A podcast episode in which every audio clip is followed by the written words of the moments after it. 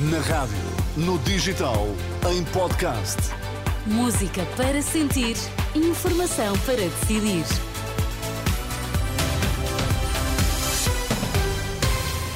À hora certa, atualizamos toda a informação aqui na Renascença. Vamos lá saber quais os títulos em destaque a esta hora.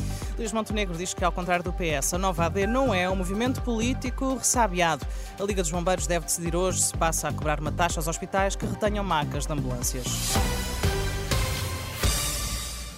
Com o acordo da nova AD já assinado, Luís Montenegro diz que a Aliança Democrática não se move pela negativa e que não está ressabiada com os socialistas.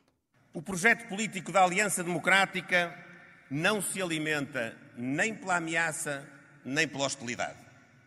Não se move, ao contrário do discurso dos nossos adversários, pelo passa-culpas, pelo ressentimento, pela instigação infantil do medo, do receio, do temor. Este movimento político não se define pela negativa.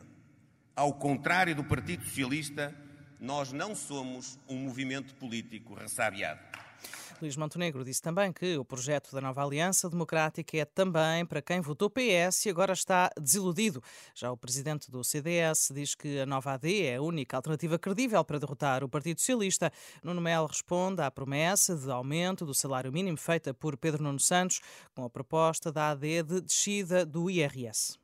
Não é normal que, desde logo, a maior parte da classe média deste país viva com os rendimentos comprimidos de tal forma que no final sobra dinheiro para quase nada, enquanto depois temos alguém num Congresso do Partido Socialista a definir aumentos de salário mínimo, esquecendo, na maior parte dos casos, o aumento dos salários médios, e Portugal é feito de todos.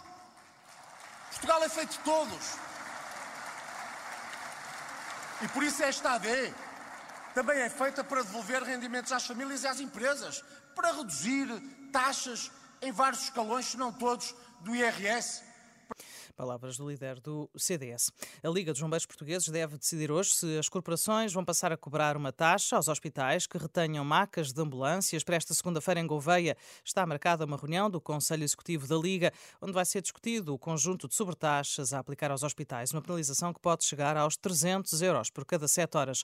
Por falta de espaço, centenas de doentes têm ficado à espera de atendimento nas macas dos bombeiros ou até mesmo dentro das ambulâncias, o que impede a utilização das viaturas de socorro para outros episódios episódios de urgência, uma situação contestada pela Liga dos Bombeiros Portugueses. O Sindicato dos Funcionários Judiciais inicia hoje uma greve às horas extraordinárias por tempo indeterminado. O principal objetivo, conseguir o reconhecimento do trabalho realizado fora das horas de serviço, de forma a garantir um regime de aposentação justo. A paralisação vai decorrer todos os dias, nos períodos compreendidos entre o meio-dia e meia e a uma e meia da tarde e depois entre as cinco da tarde e as nove da manhã do dia seguinte. Guerra no Médio Oriente. O secretário de Estado norte-americano esteve em Doha, no Catar, disse que é imperativo que Israel faça mais para proteger os civis palestinianos em Gaza. Anthony Blinken defende que os palestinianos, que os palestinianos devem poder regressar às suas casas.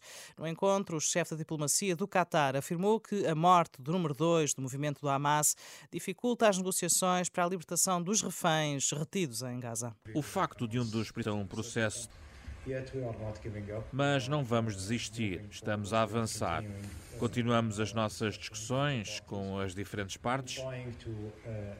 Tentaremos chegar a um acordo que possa levar a um cessar-fogo, a aumentar a ajuda humanitária e à libertação dos reféns.